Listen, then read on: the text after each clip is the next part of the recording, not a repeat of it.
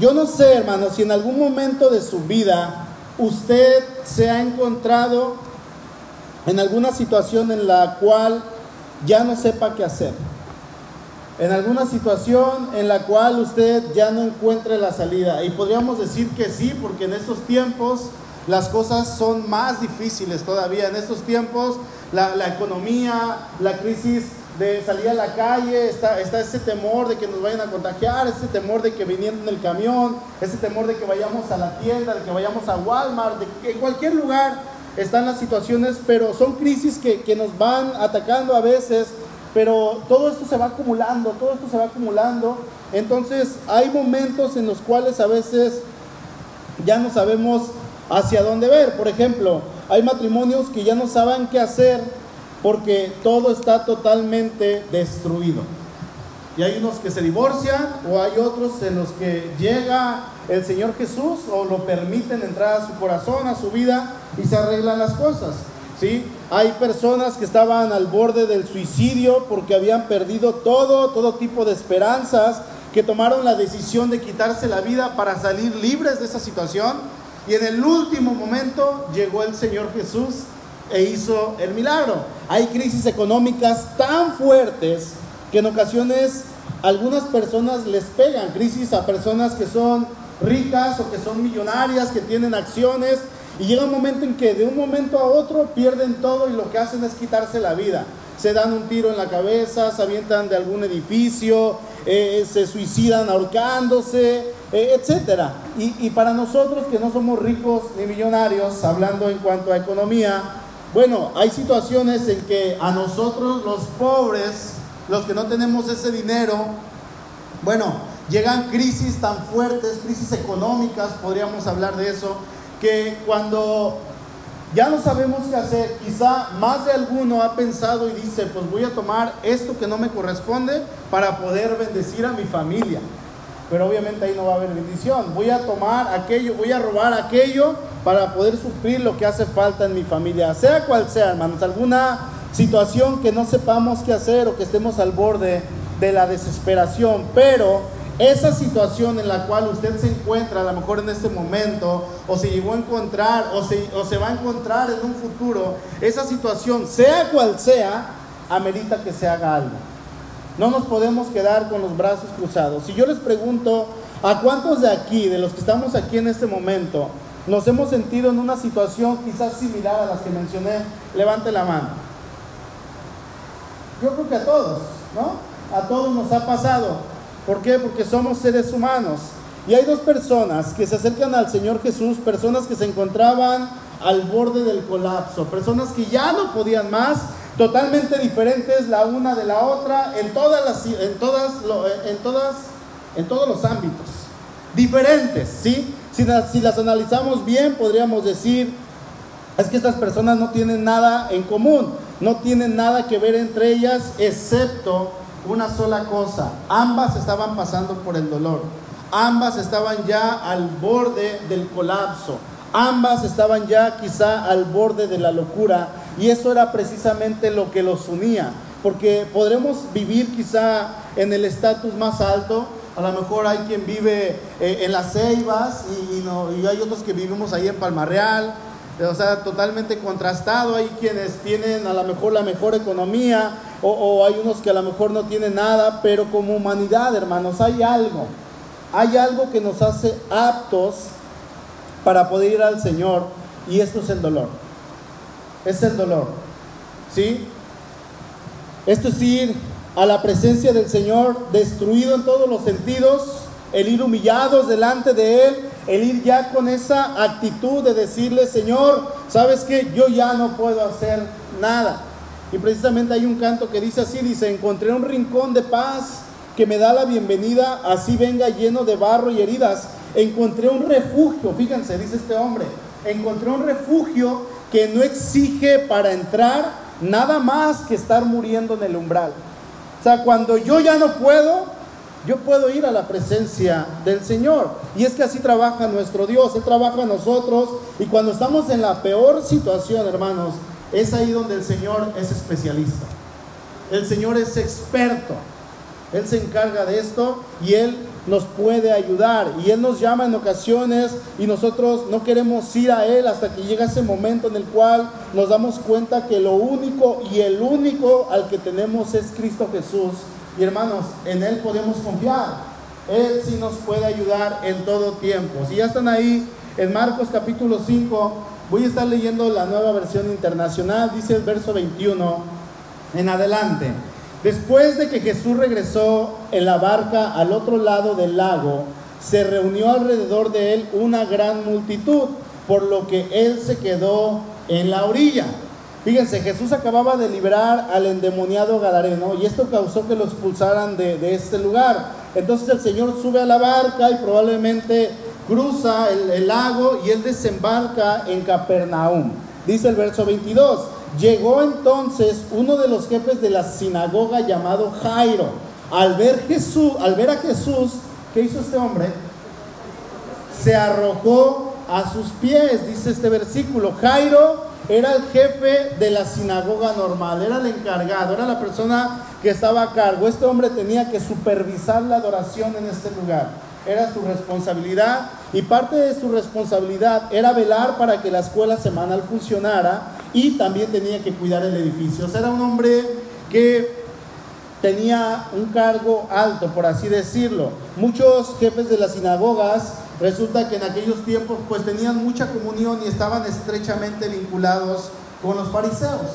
No, la, la, historia no nos dice si Jairo estaba vinculado, tenía amistad con algunos fariseos, pero cuando él se mira en una situación desesperante, hermanos, a él no le importa la relación que él pudo haber tenido con los fariseos.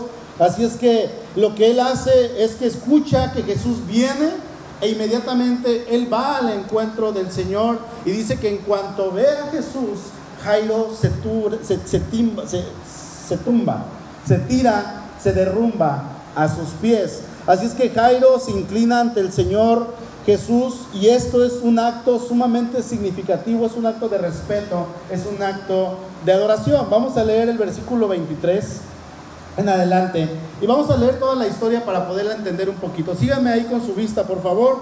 Dice el 23, suplicándole con insistencia, mi hijita se está muriendo, ven y pon tus manos sobre ella para que se sane y viva. Jesús se fue con él y lo seguía una gran multitud, la cual lo apretujaba. Había entre la gente una mujer que hacía 12 años padecía de hemorragias.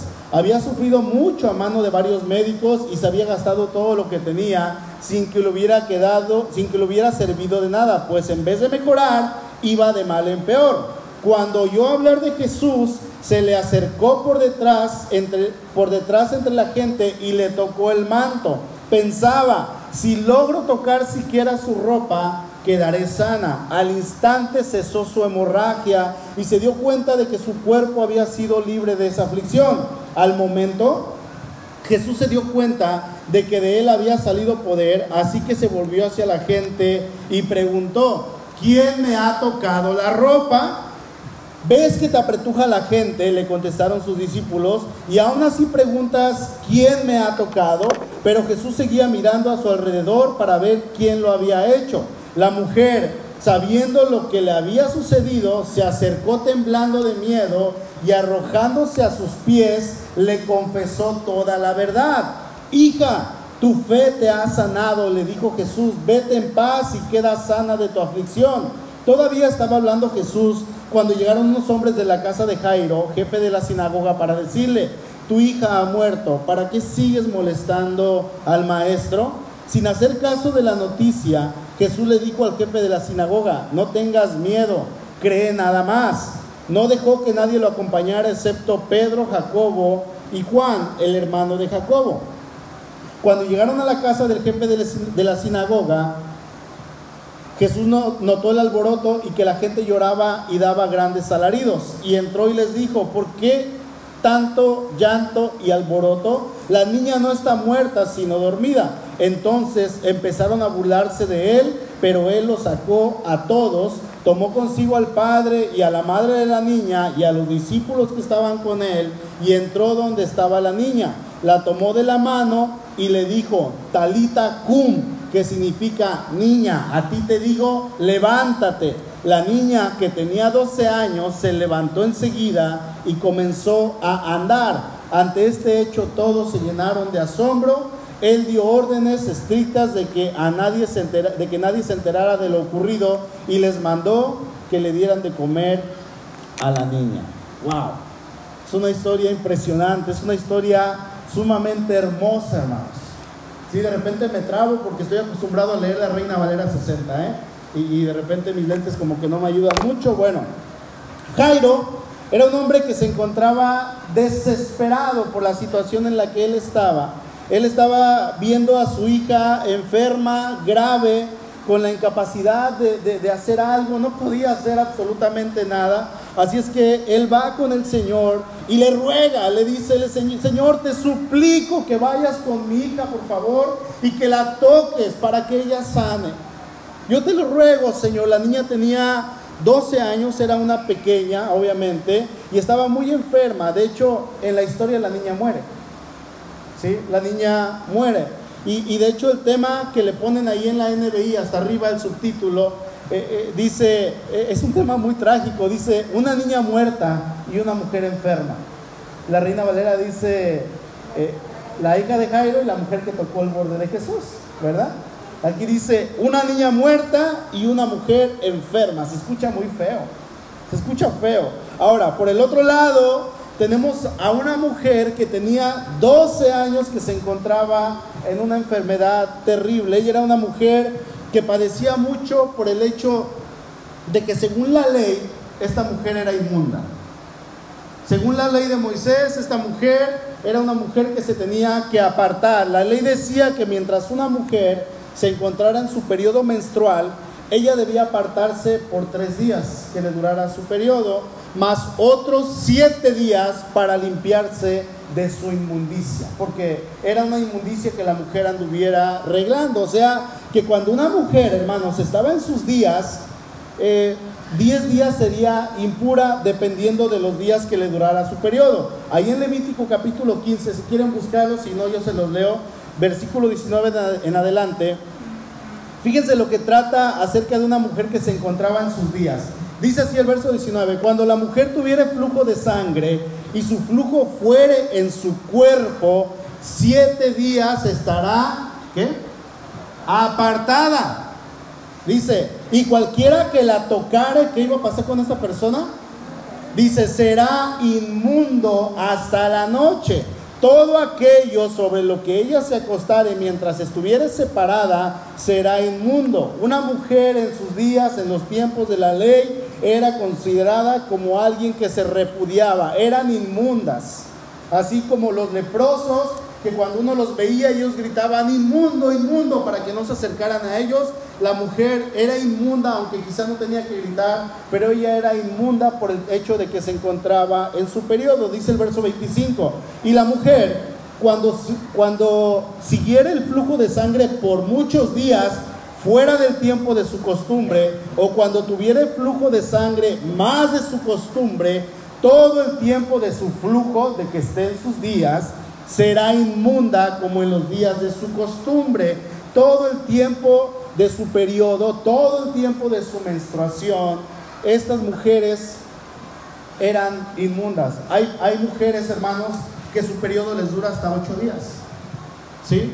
Les dura siete, cinco, seis, nueve días, dependiendo ahora sí que del organismo y de la persona, les duran esos días. O sea, ellas eran inmundas este tiempo sí o sí. Entonces, eran inmundas tres días más los siete días de su limpieza, pero si, la día si su periodo les duraba más, entonces ellos eran inmundas 10, 15, 18 días, dependiendo de cómo ellas estuvieran. Sin dejar de mencionar que todo lo que ellos tocaban era inmundo hasta la noche. Si tocaban los lentes, los lentes eran inmundos y nadie podía tocarlos. ¿Por qué? Porque ya se habían contaminado. Dice el verso 26, Toda cama en que durmiere todo el tiempo de su flujo le será como cama de su costumbre y todo mueble sobre el que se sentare será inmundo como la impureza de su costumbre. Aun si esta persona tocaba a una persona, a sus hijos, a su esposo, estas personas quedaban inmundas hasta la noche. O sea, vamos a ponerlo así, quedaban como infectadas. Y en la noche se daban un baño y se purificaban y ya quedaban limpios. Verso 27. Cualquiera que tocare esas cosas será inmunda, inmundo y lavará sus vestidos y asimismo se lavará con agua y será inmundo hasta la noche.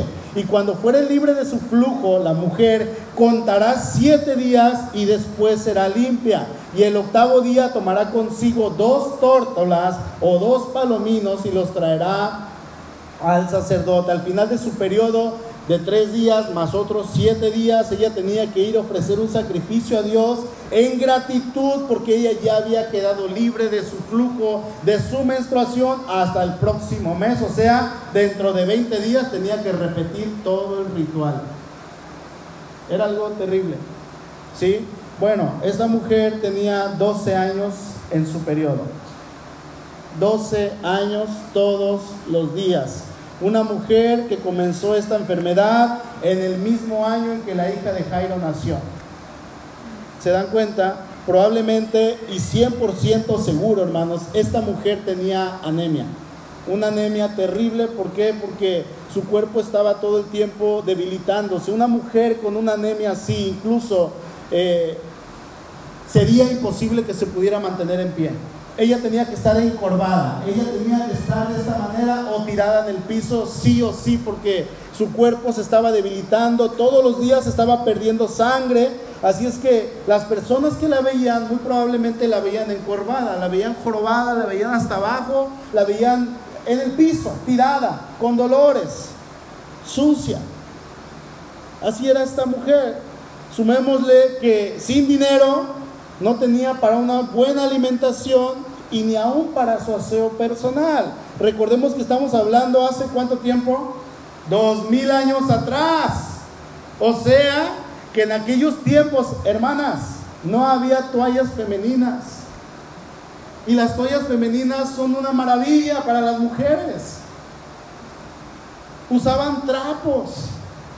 En algunas culturas usaban los olotes de los elotes, ya sin el grano, los usaban las mujeres y se los ponían. Trapos, pedazos de hojas, pedazos, cualquier cosa que se pudieran poner. Era algo terrible, hermanos. Ahora, ¿cuántos trapos iba a necesitar esta señora durante todos los días por 12 años? Podríamos decir que esta mujer vivía atrapada perdón, apartada de la civilización sin la más mínima posibilidad ya de ver a un doctor, porque todos los doctores que la habían visto la habían hecho gastar todo lo que tenía y dice la historia que aún le iba muchísimo peor que antes. La situación había empeorado. A estas alturas la mujer ya no tenía dinero, probablemente no tenía nadie ni su familia porque la ley le prohibía juntarse con personas. O si las personas decían, pues te vamos a ayudar, si tenía hijos, mamá, yo estoy contigo. Pero si ella tocaba a los hijos, los hijos quedaban impuros y no podían ir a trabajar, tenían que aislarse. Entonces estaba sola, ¿ok? No tenía médicos. Me pregunto cuántos años hacía que ella había, había perdido, hermanos, la esperanza de poder ir al templo y ofrecer a Dios en gratitud una ofrenda porque su periodo había terminado. Quizá todavía estaba con la esperanza y decía, Señor, yo quiero ir a adorarte, yo quiero ir al templo, pero ella no podía ir a la iglesia porque era inmunda. Se dan cuenta de la situación en la que ésta se encontraba y ella ya no podía más. Así es que cuando escucha que el Señor Jesús pisa esos lugares, ella decide ir con el Señor. Ahora, por el otro lado tenemos a Jairo. Jairo se encontraba exactamente en la misma situación. Entonces, tenemos a dos personas tenemos al padre de una niña que está al borde de la muerte y tenemos a una mujer que está en la misma situación que por su enfermedad está al borde de la muerte. Ambos tienen algo en común. Ambos llegan con Jesús y de alguna manera ambos doblan las rodillas. Hermanos, muchas veces como seres humanos vamos a requerir, porque somos a veces necios, vamos a requerir situaciones tan difíciles y vamos a estar en situaciones tan difíciles que nos van a poner de rodillas, pero eso nos va a llevar a tener un encuentro con el Señor, una reconciliación con el Señor si es que estamos lejos. Dice el pastor Miguel Núñez, este hombre llega de rodillas ante Jesús y ella viene de pie. Pero cuando Jesús pregunta quién la tocó, ella se pone de rodillas a los pies del Señor, de manera que uno llega de rodillas y la otra se va de rodillas. ¿Sí? Ambos estaban en la misma situación. Y es que, hermanos, el estar de rodillas delante del Señor significa esa rendición, como cuando estamos en la alabanza y dice el hermano o las chicas que están aquí, hermano, levante sus manos al cielo en rendición al Señor. Y nosotros levantamos nuestras manos y le estamos diciendo, Señor, tú eres más que yo, tú eres más que cualquier cosa, tú eres el Dios grande. Yo no soy nadie delante de ti, yo me postro delante de ti. Nos estamos postrando en espíritu nos estamos rindiendo delante del Señor. ¿Sí?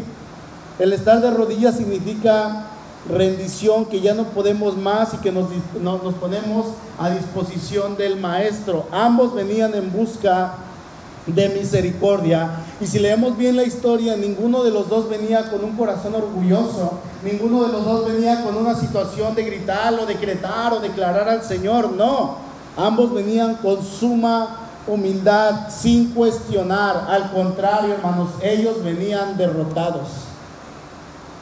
Venían derrotados. Ahora, Jairo es el que llega primero, con una hija que se está muriendo, un hombre de reputación porque era el jefe oficial de la sinagoga, eh, un hombre que tenía un alto puesto, con una eh, muy bien conocido en todo el pueblo y llega y se postra ante un hombre que no tenía una buena reputación, ante el Señor Jesús porque Jesús era odiado por muchos en el pueblo. Entonces, la gente que lo odiaba era gente de influencia que hablaba mal de Jesús. Por lo tanto, el Señor Jesús no tenía una buena reputación. Él se acerca a Jesús y le dice, vamos a mi casa. Jesús dice, ok, voy a ir a tu casa. Y Jairo y Jesús pasando entre la multitud, haciéndose paso, porque eran miles de personas las que estaban en este lugar y de repente llega una mujer que toca el borde del manto del Señor entre toda esta multitud. Y cuando van en camino al Señor Jesús se le ocurre detenerse. Se detiene. Y Jairo va adelante y se voltea y, Señor, vente. Vamos, pues yo vivo para allá. ¿Por qué te regresas para allá? No es mi casa. Y el Señor se detiene y pregunta, ¿quién me tocó? ¿Por qué me tocaron? Hermanos, había una multitud, o sea, ¿Qué haríamos si estuviéramos en la situación de Jairo? ¿Qué haríamos? Señor, apresúrate, ¿qué no ves que mi hija se está muriendo? Deja de preguntar quién te tocó y vámonos, por favor. Mi hija te necesita, pero el Señor sabía lo que había pasado. Y no es que Él no supiera quién lo había tocado, sino que el Señor quería que se supiera lo que pasó para que esto le diera la honra a Dios para que esto pudiera glorificar al Señor. Dice el verso 31 que los discípulos le dijeron, ves que te apretuja la gente y aún así preguntas, ¿quién me ha tocado? Señor, hay prisa, es una situación grave de vida o muerte y tú haciendo esta pregunta, por favor. A veces el Señor actúa en contra de nuestra lógica, ¿verdad? Y eso no lo entendemos. Eso no lo podemos visualizar. Y el Señor con una tranquilidad todavía viendo alrededor a las personas. Yo no sé si aquí haya a quien le desespere cómo habla eh, nuestro presidente, pero he escuchado personas que dicen, me desespera, porque habla lento. Bueno, así habla él. Y Jesús se voltea y comienza a ver la situación y volteando para arriba y para abajo a ver quién, quién, estaba allí, las personas. Bueno, y, Jairo en ese momento sumamente desesperado, sin saber qué hacer, quizá en su corazón y en su mente las imágenes de su hija agonizando y, había pensado mucho en días anteriores cuando su hija estaba enferma y a lo mejor había hablado con su esposa y su hija, su esposa le había dicho, pues ve con Jesús, a lo mejor él te puede ayudar. Y Jairo había pensado, no, porque si yo voy con él, voy a perder todo lo que tengo, incluyendo esta casa y toda tu comodidad, mujer. Y la mujer le dice, pues no importa, pero ve con Jesús. Entonces Jairo pensando en su mente en ese momento, en su hija que estaba agonizando, y, suelta la mano de su niña y se levanta y le dice a su esposa, voy a ir con el Señor. Y su esposa asiente con su cabeza y diciéndole al mismo tiempo, ya te había dicho desde antes que fueras con él. Entonces Jairo se levanta, va en busca del Señor y él está pensando en esta situación en que su hija se está muriendo y la prisa que tenían en ese momento. Y en eso llegan unas personas y dice el verso 35, tu hija ha muerto, ¿para qué sigues molestando al maestro? ¿Qué? ¿Cómo que mi hija ha muerto? Y voltea a ver a Jesús así con el corazón desgarrado. Y esas palabras, hermanos, de tu hija muerto, le derrumbaban y, lo tumbaban y le retumbaban en su corazón y en su mente miles de veces en un segundo. Tu hija ha muerto. Y luego estas preguntas, estas personas le hacen una pregunta tan imprudente al Señor. ¿Para qué molestas al maestro? Le dicen. Ya déjalo en paz, pues ya se murió, ya no hay nada que hacer. O sea, dice Jairo, la enfermedad de mi hijo es una imprudencia, es una molestia para el Señor. ¿Qué palabras tan más tontas, hermanos? ¿Qué palabras tan más duras e hirientes para Jairo? Cuando estaba haciendo este tema, yo, yo me estaba poniendo en los zapatos de Jairo, yo estaba llorando con Jairo. Estaba llorando con Jairo. Porque él estaba sufriendo en este momento, hermanos, y quizá Jairo llegó a pensar que si el Señor no se hubiera detenido a preguntar quién lo tocó, a lo mejor hubiera alcanzado a llegar a la casa y mi hija no estaría muerta en este momento. Yo no sé si Jairo culpó al Señor o no, pero es como Marta cuando muere Lázaro y cuando llega Jesús, ella le dice ahí en Juan 11, le dice, si tan solo hubieras estado aquí, mi hermano no habría muerto, Señor. De alguna manera Marta culpó a Jesús. Por tu culpa se murió mi hermano. Y quizá Jairo en su mente llegó a pensar esto, quizá no, quizá sí, la historia no lo dice, pero lo cierto es que Jesús se detuvo un momento que para Jairo significaba oro. Momentos valiosos para Jairo, pero Jesús sabía que tenía que detenerse para que la niña muriera. Qué terrible para nosotros. Él sabía que tenía que hacer tiempo para que la niña muriera y de esta manera llevar la gloria al Señor, llevar la gloria a Dios. Hasta aquí podemos ver tres cositas, hermanos. Cuando yo ya no sé qué hacer, cuando yo ya no puedo más, por lo menos yo sé a dónde ir. Tengo que ir al trono de la gracia. Dice Hebreos 4:16, así que acerquémonos con toda confianza al trono de la gracia de nuestro Dios Allí recibiremos su misericordia y encontraremos la gracia que nos ayudará cuando más la necesitamos. En segundo lugar, hermanos, cuando vayamos con el Señor, usted no puede ir airado al Señor a demandar algo al Señor. Tenemos que ir de rodillas. Tenemos que ir de rodillas y, y, más que exteriormente en el interior, de rodillas espiritualmente en el corazón. Sí, recordemos que el doblar rodillas, ¿qué, representa? Humillarse delante del Señor, sumisión, rendición. Señor, yo ya no puedo más. Jesús cuando ya no podía más, Él se hincó y le dijo, Señor, Padre, Dios, yo no quiero esta copa, pero si tú quieres, adelante. No es lo que yo quiera, sino lo que tú, que se haga tu voluntad. Pero Jesús se hincó ante el Padre. Y en tercer lugar, hermanos, que cuando nosotros oremos a Dios y le pidamos algo y Dios parezca entretenido o Dios parezca que está ocupado, no nos airemos. Jairo, no, la historia no nos dice que Jairo dijo algo, pero Dios sabe lo que está haciendo. Dios nunca tiene prisa. Nosotros sí.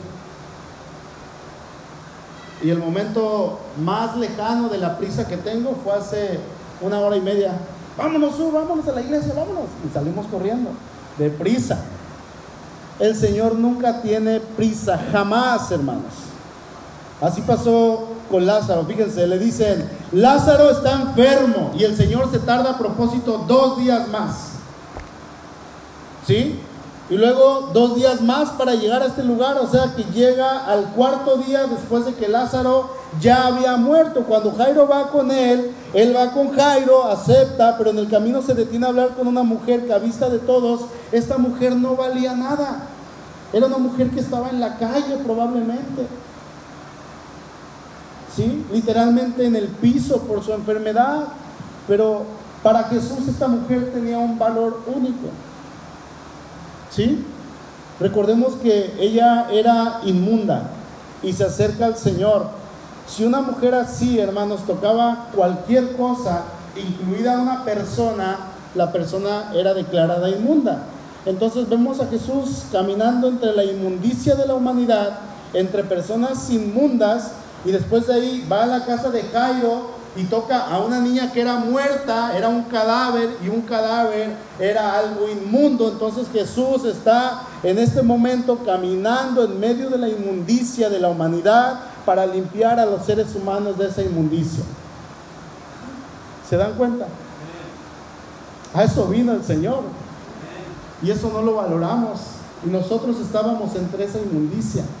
Porque de lo vil y de lo menospreciado escogió Dios para glorificarse, para exaltarse. Y ahí estábamos nosotros, hermanos. Entonces, tenemos a esta mujer inmunda que no tenía nada y quizá así mismo ella, ella misma se miraba como nada, tanto que no se atreve a dirigirle la palabra al Señor, no se atreve, no puede. Ella en su fe lo que quería era tocar la ropa del Señor, el manto del Señor Jesús.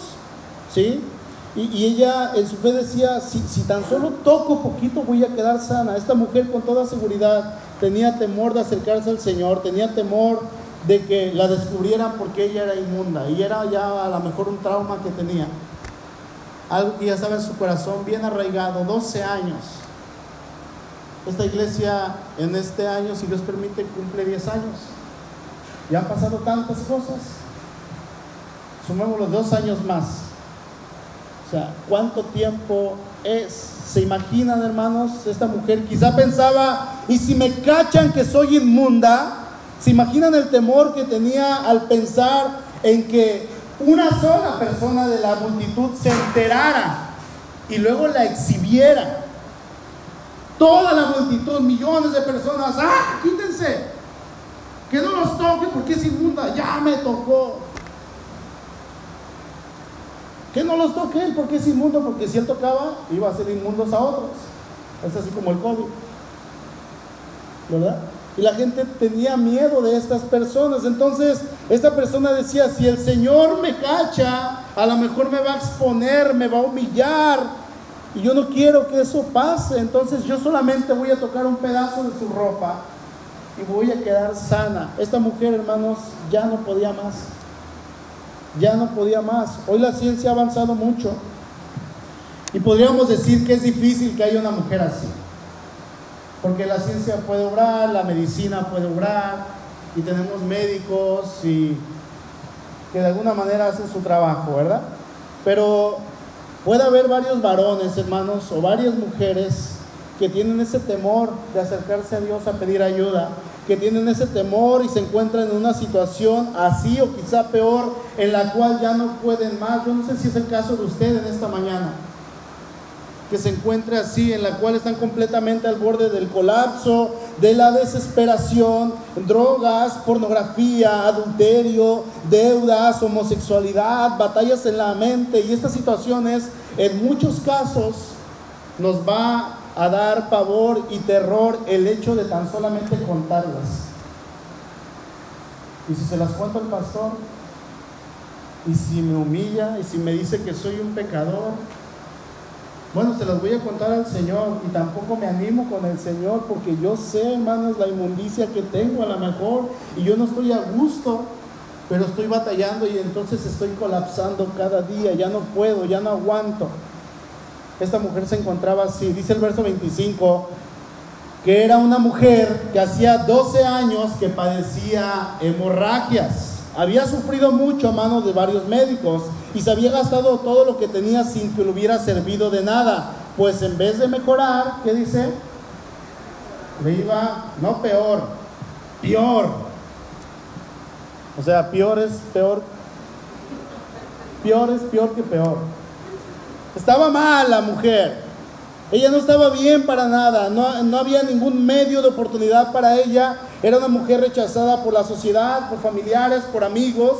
12 años sin ir al templo y no porque no quería ir, sino porque no podía. Así es que en 12 años sin ir al templo, sin pedir perdón al Señor, sin ponerse a cuentas con el Señor, es muy probable que en 12 años haya acumulado y acumulado y acumulado pecados.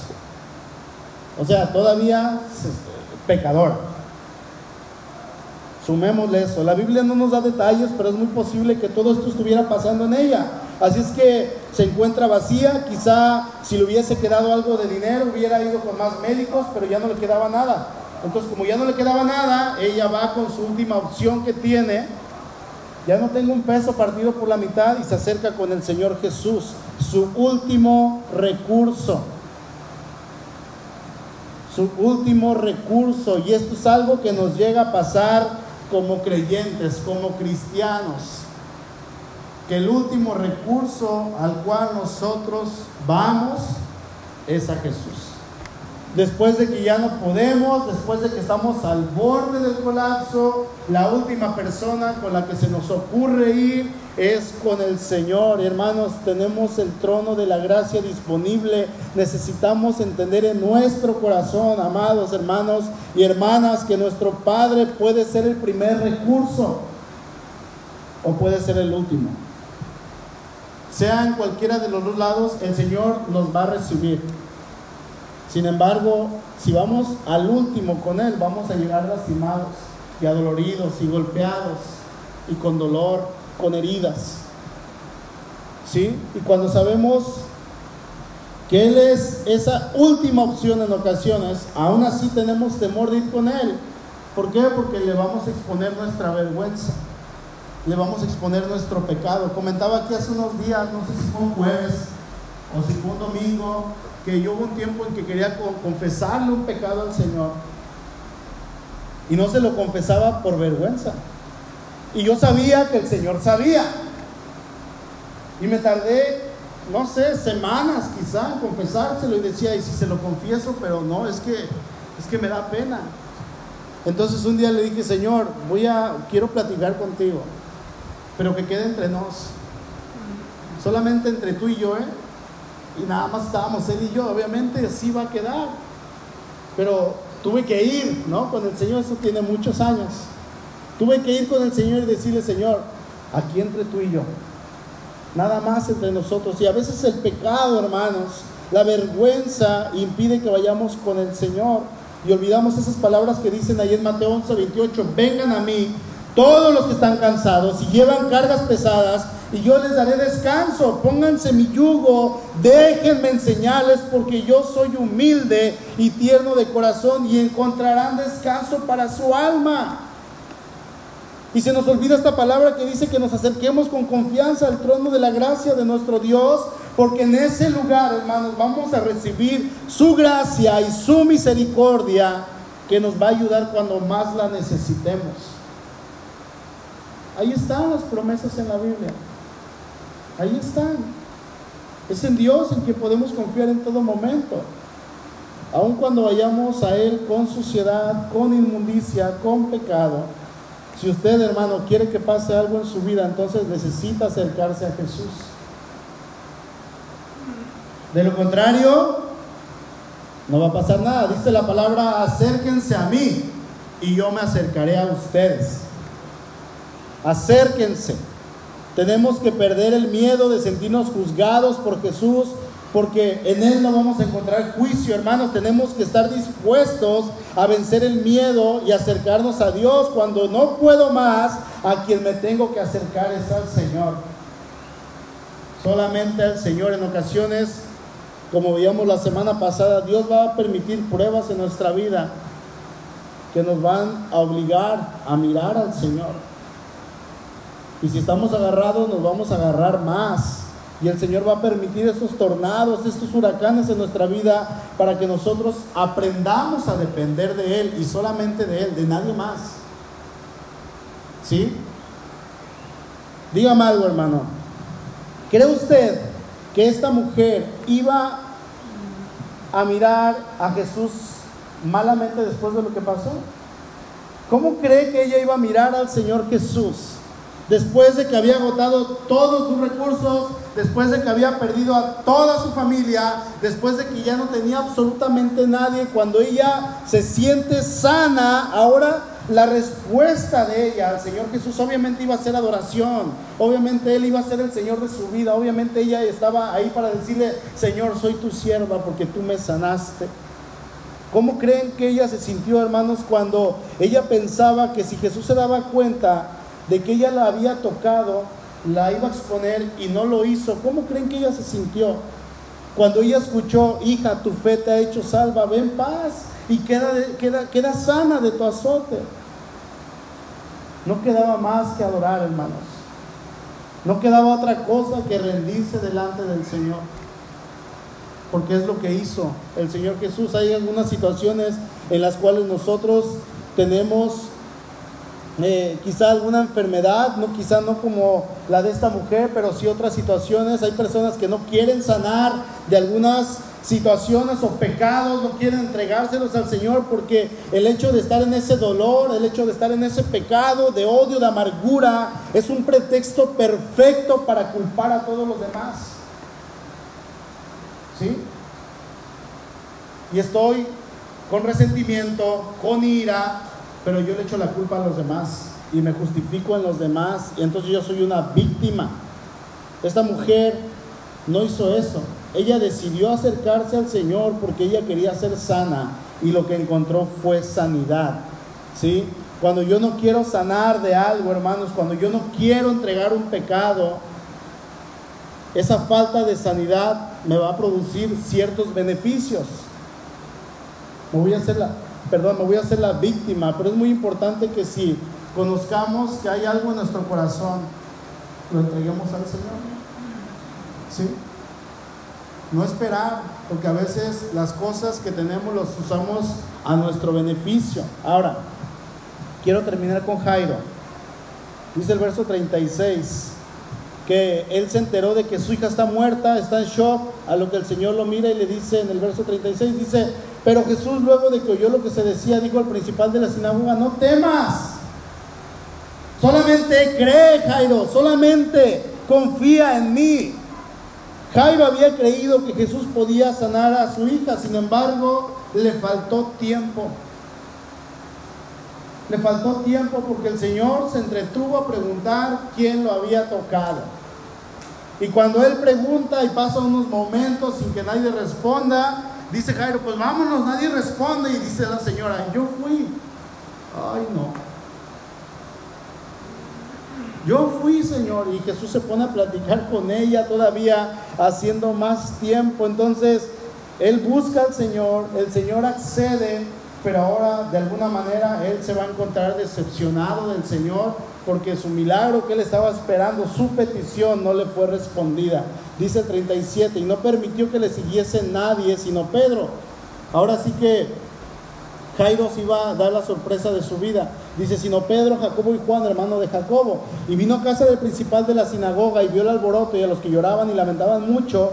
Y entrando les dijo, ¿por qué alborotáis y lloráis? La niña no está muerta, sino duerme. Y se burlaban de él.